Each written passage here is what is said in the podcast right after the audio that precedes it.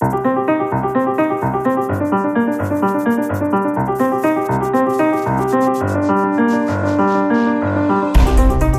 Temos que voltar ao familiar tema das nomeações, porque na última semana, depois da contabilidade, depois da linha vermelha traçada aqui na TSF por António Costa sobre nomeações de laços familiares, houve duas baixas, duas demissões na pasta do ambiente e saltou para o debate a proposta do Primeiro-Ministro para que seja o Parlamento a decidir e a traçar a linha de fronteira. Já para o Presidente da República, a questão pode resolver-se com uma pequena mudança no Código de Processo Administrativo. É o tema central do debate, onde arrancamos com duas notas do dos pares da República de hoje, Manuel Ferreira Leite e Francisco Louçã. Boa tarde a ambos.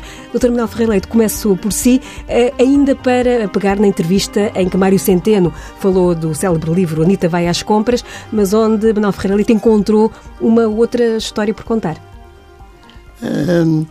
pois eu considero que a explicação que foi dada para o nível de investimento ser bastante inferior àquele que é desejável, e para além de ser desejável, uh, era aquele que bastante inferior àquele que estava uh, estabelecido no orçamento, uh, e que todos nós sabemos que tem a ver com o objetivo do déficit, portanto, imensos, imensas verbas que estão inscritas no orçamento, à partida, sabe-se que não irão ser concretizadas.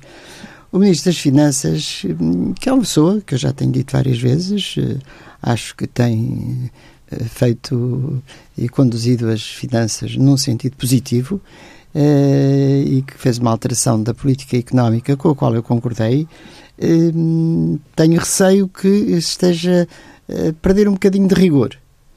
Porque não é possível dizer-se que investimento havia, dinheiro havia, aquilo que não houve foi resposta a concursos públicos que foram lançados. E eu, de resto, já disse isso.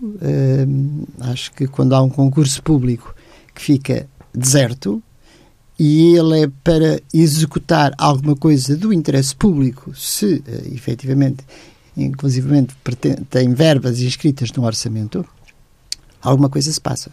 E quando alguma coisa se passa, quando um, um, um, um concurso público fica deserto, há que saber quais são os motivos. Provavelmente, e isso é aquilo que eu penso que aconteceu, é que os valores pelos quais os concursos foram abertos são totalmente irrealistas. Não têm nenhuma adesão à realidade. Se eu quiser construir o Hospital de São João ou reconstruir a parte pediátrica que, que há tanto tempo está embrulhada em questão de concursos, uh, evidentemente que se fizer uma proposta por um milhão de euros, provavelmente ninguém lhe responde. E, portanto, é evidente que tudo depende da proposta se ela é realista ou se não é realista. Porque, que eu que saiba, os empreiteiros não emigraram todos e, portanto, nós estamos aí com certeza com empresas a, a quererem realizar obras que vão ao concurso. Portanto, um concurso deserto não é nada que possa dar uma explicação para a redução de, do investimento e, portanto, ele nega que tenha havido essas cativações que se diz, nega que não tenha havido, por parte do governo, uh, uh, uh, desejo de investimento. O que nega foi o desinteresse e a impossibilidade de haver respostas a concursos. E, portanto, eu penso que isto é uma, uma resposta que corresponde a uma falta de rigor que eu não lhe reconhecia e que não pode servir para explicar aquilo que efetivamente eu discordo profundamente e que é estarmos a atingir um déficit tão baixo à custa de um investimento também tão baixo. Eh, pode considerar-se, na sua leitura, que há concursos só para inglês ver, por assim, para usar a expressão mais, mais popular, uh, só tenho, para cumprir... Uh, evidentemente, tanto fica tudo bem com gregos e com troianos. Deram, puseram a verba, Uh, a verba estava lá, foi-se o concurso e ninguém respondeu. E agora não há, como, não há que fazer. Portanto, é evidente que isto. Uh, eu fiz de resto um artigo este, esta semana no, para um jornal a que lhe chamei a história da carochinha. A história da carochinha, e tínhamos ouvido Mário Centeno falar da, da, da Anitta vai às compras. Francisco Louçã, boa tarde. Já falámos disso. já falámos, exatamente. É, estamos eh, na reta final dos trabalhos eh, da Comissão de Inquérito, ainda não há uh, relatório uh, oficial da Comissão, há uma proposta de relatório uh, por parte do relator, Jorge Costa. Francisco Louçã já tem alguma leitura sobre estes longos meses de, de que estes longos meses de audição permitiram apurar? Bom, eu acompanhei um pouco à distância, como qualquer pessoa pode acompanhar pela televisão eh, e pelos jornais, pela rádio, eh, o que se foi passando nesta comissão de inquérito. Eu considero que as comissões de inquérito são muito importantes, acho até que elas deviam ter muito mais poder de convocação, de, de obtenção de documentos para valorizar a atividade parlamentar. Acho que há boas tradições eh, parlamentares norte-americana, por exemplo, no, no, poder das comissões de inquérito, que se aproximam muito, aliás, de um, de um, de um poder eh, quase judicial ou até com normas judiciais, não, não sendo um tribunal, mas que permitem investigar a fundo. Eh, tem havido comissões de inquérito com grande sucesso e outras muito bloqueadas, com muitas dificuldades. Esta, por circunstâncias talvez de pressão da opinião pública, eh, surgiu no tempo certo e permitiu fazer uma investigação com eh, interventores, com agentes decisores dos governos até eh, às administrações da empresa e até eh, enfim, aos, aos, técnicos que acompanharam o processo e permitiu ter um esclarecimento eh, importante. Não sei quais são as conclusões que serão aprovadas, porque depois há uma leitura política por parte dos partidos, mas este longuíssimo processo que acompanha muitos governos diferentes e, portanto, que não pode ser sequer eh, eh, digamos, instrumentalizado para tentar eh, punir uns e ocultar a responsabilidade de outros. Há, de facto, uma, uma espécie de continuidade desde António Guterres, eh, o governo seguinte, Durão Barroso, Santana Lopes, José Sócrates e os governos atuais, que foram tratando as relações com as grandes empresas que dominam o setor da energia com, com instrumentos diferentes, mas basicamente facilitando a sua valorização orientado para a venda e, em alguns casos, surgiu evidência forte de que eh, estas empresas determinariam elas próprias a, eh, a, eh, a ação do governo, ao ponto de serem as empresas a escrever as leis que os governos iriam apresentar, ou os decretos-leis que iriam concretizar.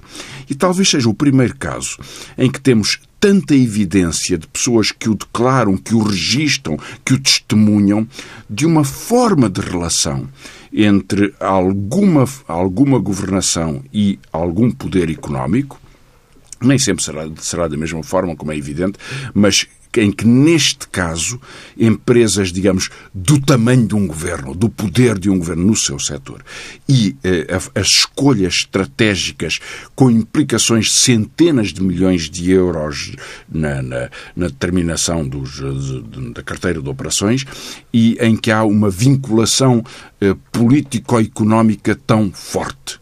Isto é um problema para a democracia portuguesa, é um problema para a vida económica portuguesa, é um problema até para, em geral, a gestão do setor da energia, que hoje, como sabe, está concentrado em empresas que são nacionalizadas por outros governos, digamos assim, são, são públicas de outros Estados, Estados chineses em particular. E, portanto, creio que esta, esta, o conhecimento exato deste processo é muito importante para eh, o desenvolvimento da, digamos, para a proteção da coisa pública. Tem que haver uma separação muito estrita entre o que é o domínio dos interesses económicos, que, que lutam, enfim, pelos seus, pelos seus pelas suas vantagens, e a proteção do consumidor, da economia no seu todo e a preservação da eh, total eh, autonomia, independência e, vontade própria eh, de um poder político democrático. E, portanto, se esta comissão de inquérito ajudar a esclarecer como é que a teia das, das rendas no setor da energia se foi constituindo nas, nesta base das cumplicidades e das proximidades políticas, acho que é um dos mais importantes serviços à democracia que o Parlamento pode fazer fazer e uma forma de valorizar a sua, a sua competência. São conclusões que eh, estão ainda em trabalho e que vão ser analisadas ainda durante esta semana na Comissão Parlamentar de Inquérito ao chamado caso das rendas excessivas. Eh, eh, terminados estes apontamentos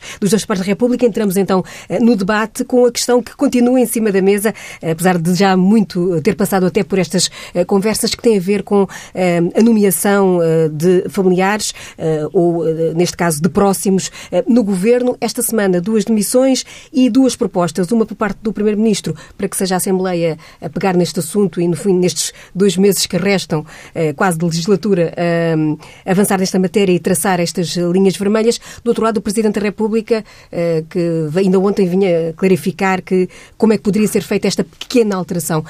Manuel Ferreira Leite, para começar, é uma questão de legislação ou é uma questão de autorregulação na sua leitura? Já falámos aqui, tenho a impressão que já. Várias, pelo menos duas vezes.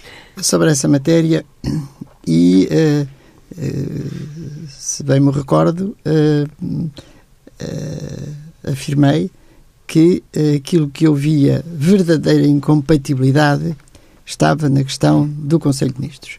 Porque o Conselho de Ministros é um órgão, por algum motivo existe, onde a discussão e o contraditório é um aspecto importante do Conselho de Ministros, porque, caso contrário, cada ministro despacharia individualmente com o Primeiro-Ministro, e, portanto, é nesse contraditório que empobrece o Conselho de Ministros se há um conjunto de ministros que, por motivos óbvios, eh, não têm eh, o distanciamento eh, que é necessário ter quando se faz uma discussão dessa natureza.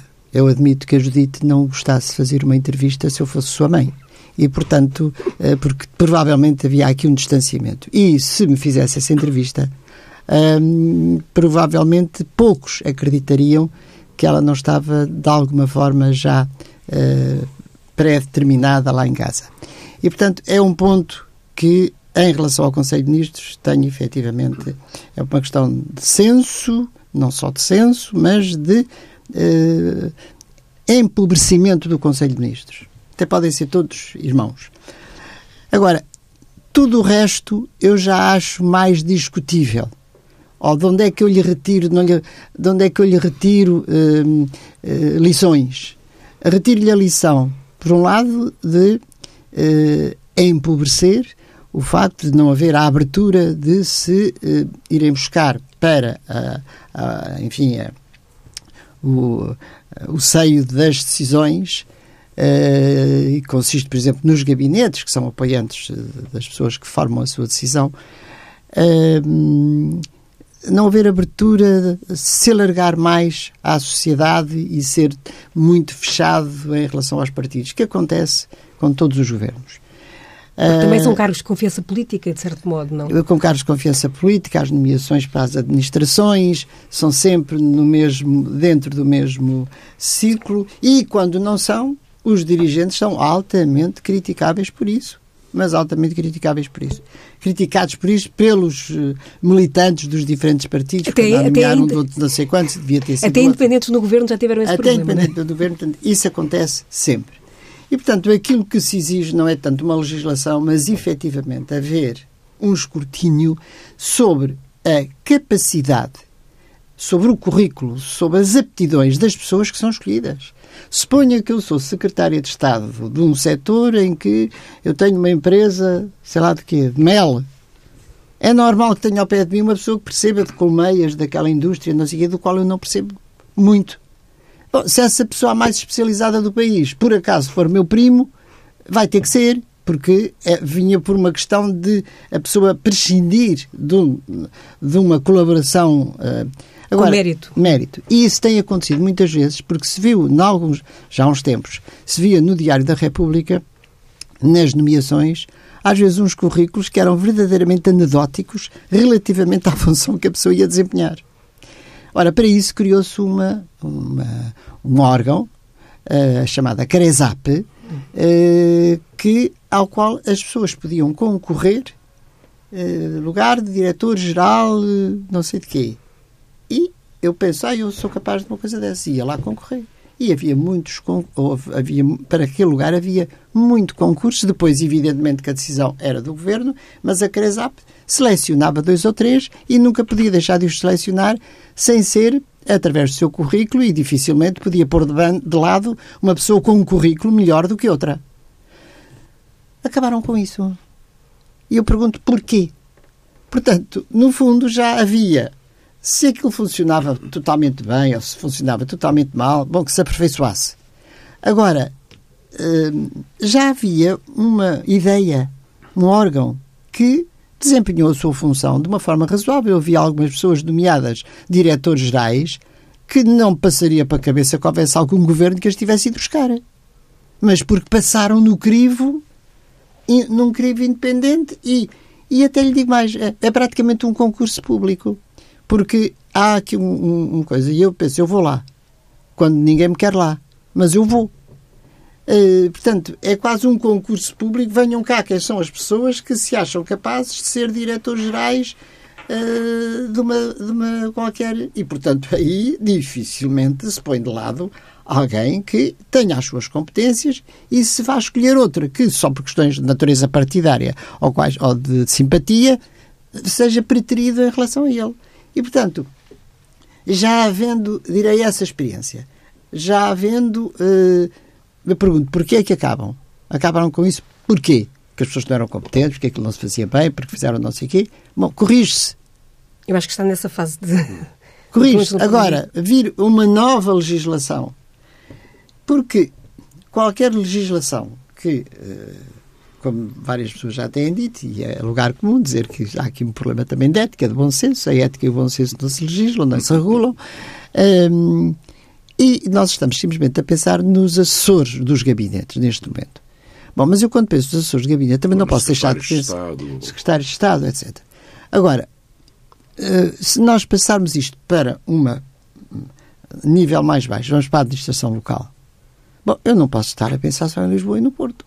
Se estou a pensar numa administração local de uma uh, zona menos populosa, direi que não há ninguém que não seja prima, filhado, de irmão, cunhado ou qualquer Ilha do Corvo, como citava Carlos César na Ilha do Corvo, por exemplo. Uh, Pois, já não, vou à, já não vou à gestão da linha do Corvo, mas vou para o país uh, no seu todo. E, portanto, ser esse o critério apenas e se está proibido ou está regulado, ou não se conseguem arranjar uh, colaborações de espécie nenhuma, ou realmente dever-se arranjar fórmulas de que seja a competência, que seja o mérito, que seja a capacidade que estejam em jogo e que eu possa ir a jogo. Porque podemos estar a pensar, sim senhor, eu escolhi este, mas ela é muito competente. Está bem, mas não, eu não pude ir a jogo. E eu sou mais competente do que ele. Eu sei mais do que ele sobre essa matéria. E, portanto, haver um sistema em que todos possam ir a jogo e haja uma seleção, é que eu acho que é absolutamente essencial. Agora, leis a regular se for primo, se for tio, se é cunhado do outro, se foi. É, é uma confusão, direi, que as relações familiares e de amizade nem se detectam com essa facilidade, a menos que uh, haja uma investigação uh, absolutamente persecutória, o que torna isto também absolutamente inviável, porque há aqui um ponto, para terminar, digo, uh, que é o seguinte: começa a ser cada vez mais difícil haver alguém que aceite lugares públicos. E isso é um empobrecimento da democracia que pode levar a coisas muito sérias. Não nos esqueçamos como é que começam todos os sistemas. Começam sempre pelas críticas ao Parlamento, aos deputados. É por aí que começa. E é neste momento que nós, é neste ponto que nós estamos muito. Quer dizer, é o deputado, é o Parlamento, é, sei, ninguém acredita em nada, mas isto é o primeiro passo para se dizer que o Parlamento não serve para nada e que os deputados não servem para nada e que o poder eh, eh, legislativo e o poder de fiscalização do governo eh, é algo de muito desinteressante e que não serve para nada. E, portanto, nós, ao caminharmos nestas direções, estamos cada vez mais a cortar a hipótese de haver uma democracia forte, um parlamento forte e as pessoas independentes e competentes acharem que é uma situação que devem abraçar uh, porque uh, o serviço público um, eh, é algo que enriquece até pessoalmente as pessoas. Francisco Louçã, é uma matéria de, de legislação essa, esta ou não? É, eu eu creio que há uma nuvem sobre esta questão. E, portanto, concordo com o que disse o Dr. Manuel Freire Leite. Embora a resposta à obscuridade é sempre a clareza, e creio que estaremos de acordo com isso. Ou seja, o Parlamento e, o, e a coisa pública, digamos assim, tem que ter eh, regras, aperfeiçoar e corrigi-las de forma a ser, eh, eh, digamos, impecável de forma a que ser, não digo um exemplo de comportamento, mas uma capacidade de corrigir todos os seus erros. Tem que, tem que ter. E acho que isso é o processo da democracia, não é? A democracia é sempre o máximo de transparência, o máximo de exigência, o máximo de cuidado. Aqui há matérias, creio eu, que têm que ver com a lei e há matérias que têm que ver com o comportamento. Isso não é de lei. Hum, eh, o Presidente da República tem insistido que hum, é melhor fazer uma correção já para evitar precisamente o risco a que uh, o Dr. Freire Leite aludia, que é uma espécie de dissolução populista e de confusão sobre esta matéria. O que ele tem sugerido é uma alteração cirúrgica, o que ele diz uma alteração pequenina, eh, na lei para estender, para tornar claro no Código do Procedimento Administrativo, portanto, lei, que a, a regra da eh, intervenção em eh, contextos em que há familiares com interesse próprio na decisão se aplica rigorosamente também às nomeações. Portanto, são nomeações governamentais, eh, com uma determinada delimitação. E, portanto, é a isso que ele se refere, sabendo que o que isso pode corrigir é, por um lado, um alerta público sobre os governantes, saber que tipo de normas devem seguir, eh, e depois eh, mostrar que há algumas balizas que não podem cobrir todas as circunstâncias. E, portanto, aí é que entra depois eh, a parte do comportamento e da ética.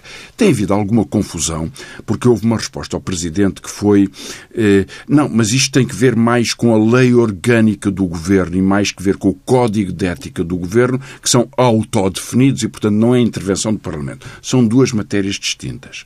Porque uma é as balizas que a lei determina para quem pode ser nomeado por quem, Outra coisa é uh, o campo da atuação própria e da forma de vigilância própria que, que um governo deve ter, que é, na verdade, aquilo que o Primeiro-Ministro que o Primeiro-Ministro enunciou dizendo que alguém não pode nomear um familiar, verificou-se que o Secretário de Estado o tinha feito, e o Secretário de Estado, a primeira reação que terá, tido, terá sido eh, afastar o familiar que tinha nomeado, mas é evidente que eh, o Primeiro-Ministro obrigava a que ele tivesse que sair.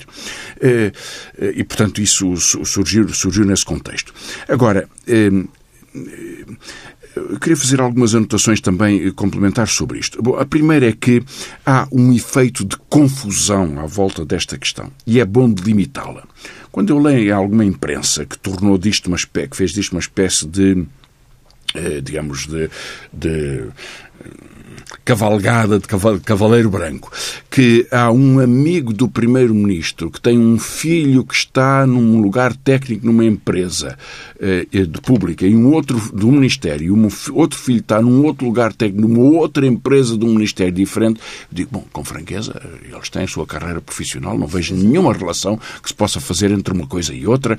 Eh, é claro que pode haver relações de, de amizade mais fortes até que relações de familiaridade, reconheço isso. Há muitas formas de conexão na sociedade, mas quer dizer, não se pode limitar carreiras profissionais próprias por pessoas que terão sido avaliadas e que são permanentemente avaliadas.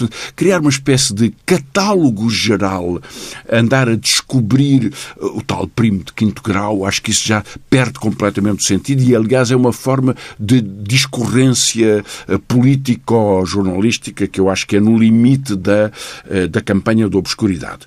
Dito isto, foi sempre um problema pelo constrangimento que foi referido, que haja familiares num, num Conselho de Ministros. Isso eu estou totalmente de acordo. É um problema desde o princípio, é verdade.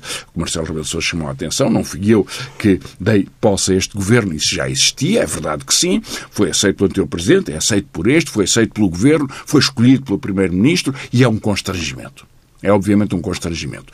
Eh, eu creio que são pessoas com, com competência própria, que qualquer delas estaria por direito próprio num governo, mas há um constrangimento e não o reconhecer é insensatez.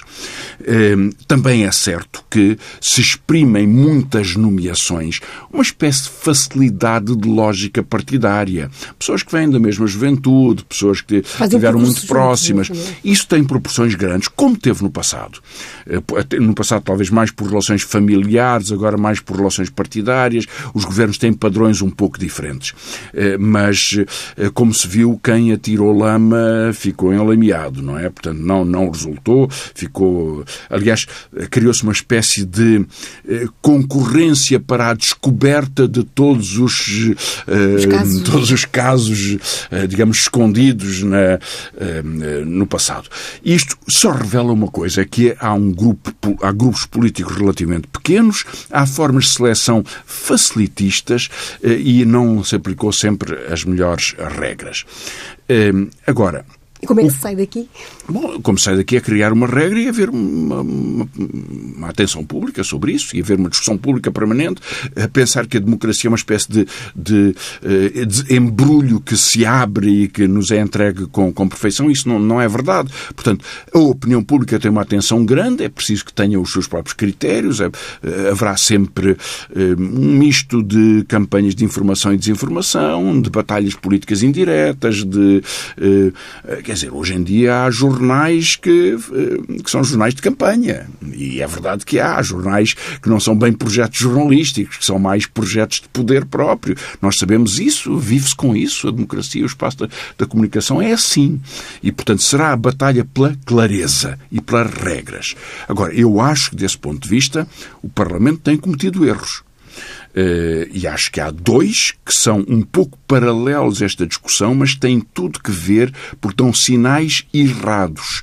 Uh, o acordo do PS e do PSD, à última da hora, com todos os ingredientes para ser a pior coisa possível.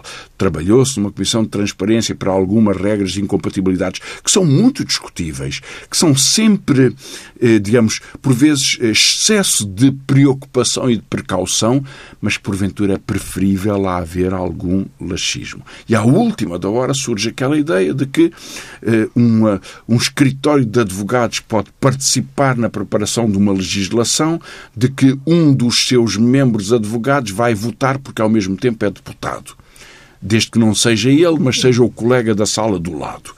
Isto é muito problemático, porque evidentemente são relações de, eh, digamos, de, de, de defesa de interesses. Os advogados defendem interesses, legitimamente, é assim que é, representam os seus clientes. E, portanto, se preparam a alguma iniciativa, é porque uh, a sua experiência e os seus clientes têm esse interesse.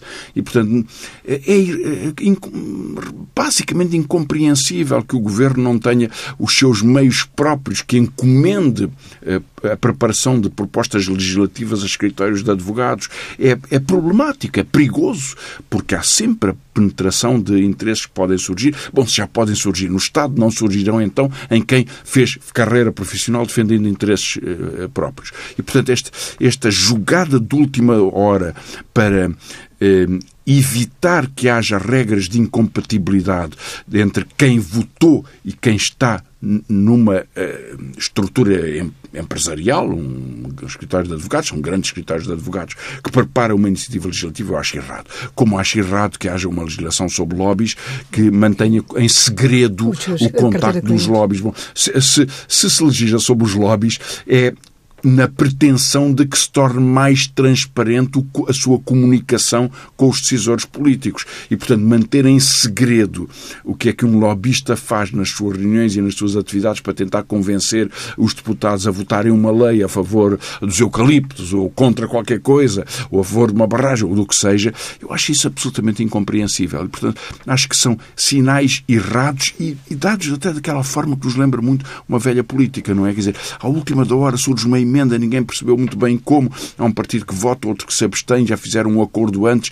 Isto tudo está errado. E, portanto, eh, concluindo só, eu acho que o essencial sempre é regras sensatas, tranquilas, de clareza que permitam corrigir os erros que vão sempre surgindo ao longo do tempo. Nós vamos sempre aprendendo, porque de facto o país não é muito grande, há conexões, há relações, o poder político é pequeno, mas o que o, o torna melhor é a capacidade de ser criticado, de reconhecer, de, de, nos apercebermos do, dos problemas e de irmos eh, transformando a democracia. Não, Ferreira Leite.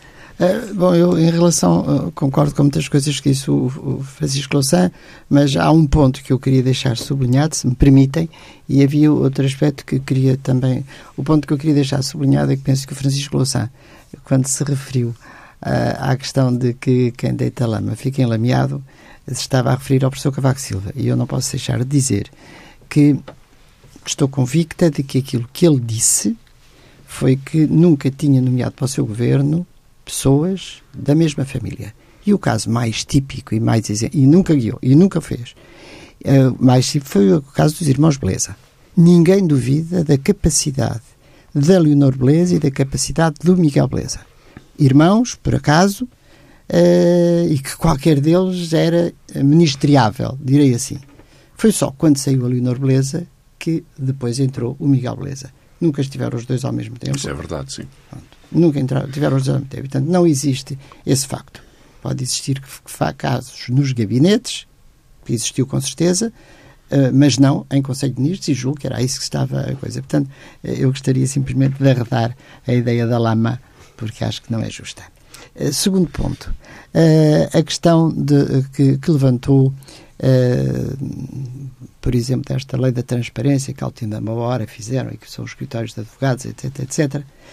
Eu estou de acordo com tudo, desde que, desde que se melhore de uma forma brutal a qualidade e a qualificação dos deputados. Não há nenhum deputado. Eu peço desculpa de dizer nenhum deputado, porque deve haver com certeza alguns, é um exagero da minha parte. Uh, provavelmente com capacidade para fazer determinadas leis para as elaborar. E aqui o erro está em que aquilo que tem sido eh, um erro inicial, que foi a lei das incompatibilidades, a forma como foi feita a lei das incompatibilidades em cima de eleições eh, e, portanto, com alguma dose de demagogia sobre isso, liquidou uma série de coisas. Eu não me posso esquecer, eu peço desculpa ao Francisco Louçã, porque uh, se calhar não é. Uh, eu lembro-me, e não sei se isso o, o sensibiliza ou não, mas a mim sensibiliza-me quando eu penso qual é que era a constituição de determinado tipo de bancadas em eh, que tipo de pessoas é que estavam nessas bancadas, que eram efetivamente capazes de fazer uma lei neste momento não sei quem é capaz de fazer, de estruturar uma lei. Olha, eu não seria certeza absoluta capaz, quer dizer, nem o artigo primeiro eu fazia. E, portanto, uh, talvez fizesse o último.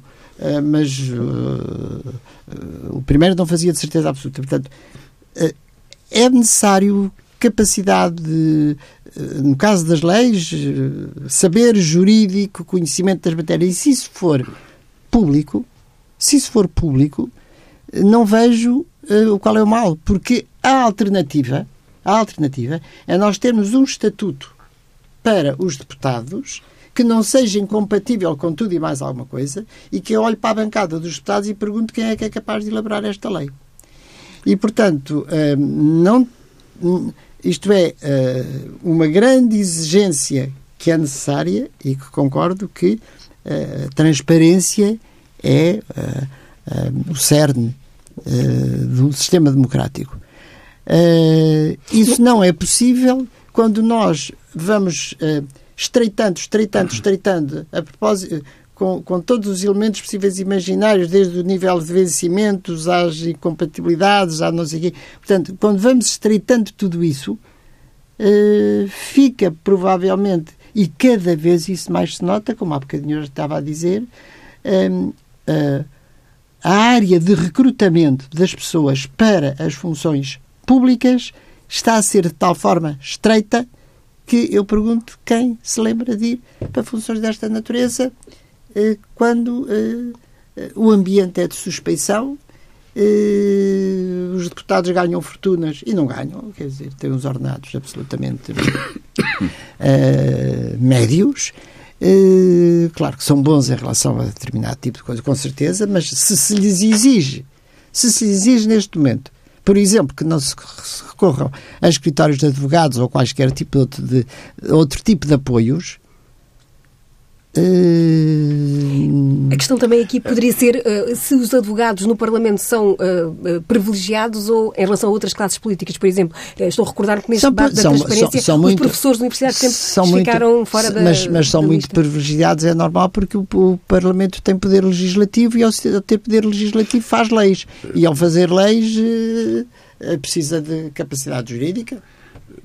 Deixe-me voltar rapidamente eh, bom, sobre a questão do, do, do ex-presidente da República, o professor Cavaco Silva. Bom, nós temos uma, uma apreciação de, diferente sobre os factos. De facto, quando Durão Barroso entrou no governo, o tio era membro do governo, o tio dele. Enfim, é um caso que vale, vale o que vale, e Cavaco Silva nomeou a sua cunhada quando era Presidente da República. Portanto, eh, a, a referência dele como não Qual se lembrava... Qual foi a cunhada que ele nomeou?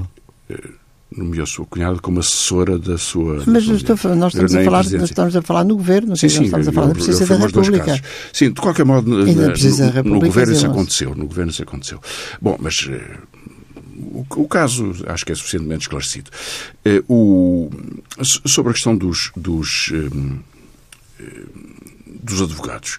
Eh, repare, eu acho que nos podemos olhar para dois casos um pouco distintos.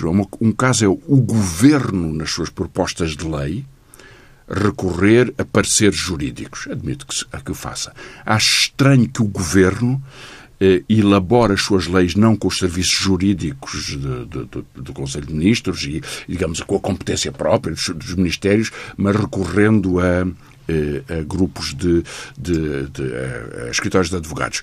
Eh, no posso ca... só, só, posso só, posso, só interrompê-lo num ponto e que é o seguinte: passei por funções no governo nessas matérias numa fase em que eu sempre só me socorria, sempre só me socorria dos serviços. Excelente, claro. Porque havia enorme um potencial na administração pública de uma qualidade que não a necessitava, mas isso passou. Sim, mas repare... Mas isso passou, portanto, a... arranjamos alterações... Eh, não, mas a vulnerabilidade depois é termos o caso da EDP, não é? Escrever os decretos-lei do Governo. De qualquer modo, eh, eh, partindo do princípio de que essas capacidades existem ou devem existir, o Governo deve ter a capacidade própria de fazer essas iniciativas. Os grupos parlamentares é um, um caso diferente, foi aquilo a que se referiu.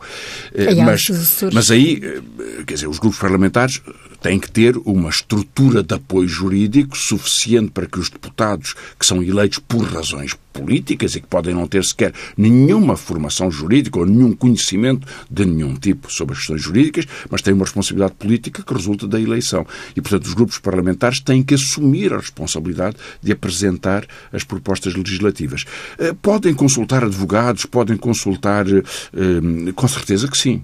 Com certeza que sim, devem fazê-lo eh, recorrendo a todas as capacidades técnicas disponíveis. Mas aí concordo consigo, quer dizer, o que, é importante eh, é, é que haja uma, eh, uma evidência transparente sobre o que é que estão a propor e, e, e, o que é que estão a representar.